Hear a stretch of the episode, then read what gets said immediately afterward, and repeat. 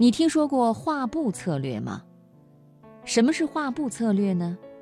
就是发现别人要画油画，你给他找一块画布让他画。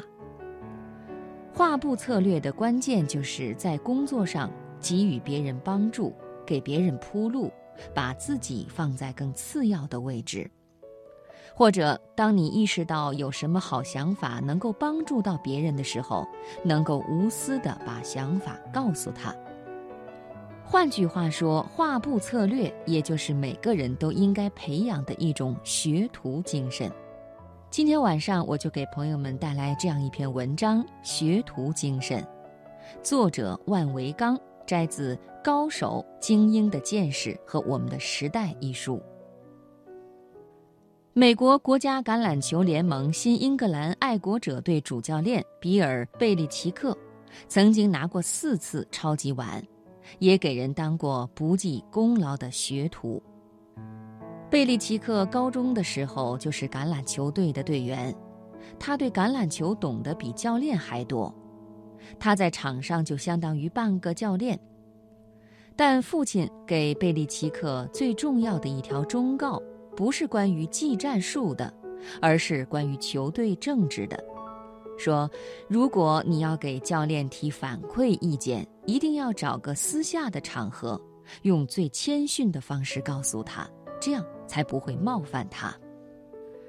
贝利奇克做到了，他在不得罪任何人的情况下成了一个明星。可是最值得说的，还是贝利奇克退役以后转型当教练的故事。他在职业球队的第一份工作是录像分析师，纯实习，没有工资。这是一份费时费力的工作，是教练没有时间亲自做的工作。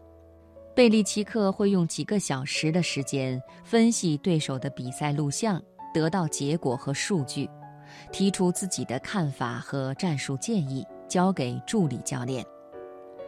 等到助理教练和主教练讨论战术的时候，助理教练会把那些想法都说成是自己的，连贝利奇克的名字都不会提。那贝利奇克对此是怎么反应的呢？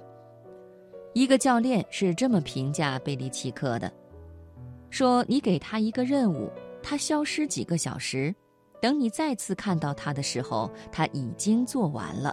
然后向你要更多的任务。媒体策略师莱恩·霍利德说：“贝利奇克掌握了画布策略。所谓画布策略，就是发现别人要画油画，你给他找块画布让他画。画里也许有你的功劳，但你就是给人提供画布的，这就是学徒要做的事情。”古罗马有一种职业叫清道夫，政客或者有钱人会雇佣一些有才华的年轻人给自己做事，但不是当工作助理，而有点像现在影视明星的助理。清道夫的一项任务就是在这些大亨出行之前把路上的事情安排好，所以叫清道夫。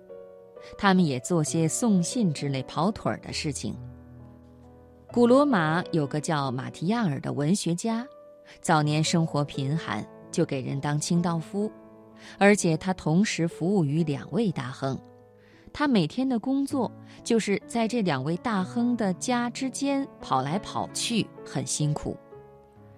马提亚尔非常不喜欢清道夫这份工作，他在后来的作品中对自己早年的这个职业有很多怨言。我一个文学青年，才华盖世，你们居然让我做这个。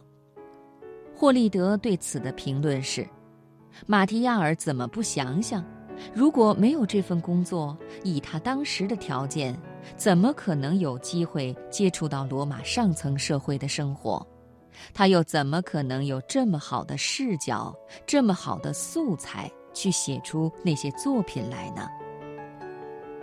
清道夫这个职业有点像中国过去的学徒，为了学点手艺，什么杂活都得干。其实西方的学徒也是这样的，达芬奇、米开朗基罗都是从学徒起步的。霍利德说：“学徒这份工作的逻辑是什么呢？第一，你根本没有你想象的那么厉害，也没有那么重要。第二，你这种不谦虚的态度就不对，你的性格需要磨练。第三，你从学校和书本上学到的那些知识，要么过时了，要么根本就是错的。”你需要第一线高手的真知灼见。给人当学徒，就给你提供了这个机会。你现在把自己和一个高手连接在一起，便可以从内部了解第一手的经验。这就是学徒工作的协议，用礼敬和服务换取机会，不是立功露脸的机会，而是学习实践的机会。本杰明·富兰克林做过类似的事情，他哥哥办了一份报纸，富兰克林匿名写稿，把稿子放进信封，从哥哥办公室的门缝塞进去。他哥哥一看文章不错，就发表出来。一来二去，富兰克林的匿名文章越来越受欢迎，甚至每期都上报纸头版。富兰克林从来没有从中拿过一分钱稿费。而且很久都没人知道那些文章是他写的。富兰克林收获的是写作的经验和真实的读者反馈。那么，富兰克林为什么不直接把文章交给哥哥发表呢？原因让人难以置信，因为他哥哥嫉妒他。事实上，等到哥哥知道是富兰克林写的那些文章之后，不但没有感谢他，还把他打了一顿。注意，霍利德一再强调，学徒的服务可不是阿谀奉承，这不是让你给老板送礼，也不是让你卑躬屈膝。画布策略的关键是在工作上给别人帮助，给别人铺路，让别人把事做得更漂亮。然后你把功劳也给对方。我说你不妨把所有功劳都给导师，不妨这个词分量还不够，你应该高高兴兴地把功劳让给别人。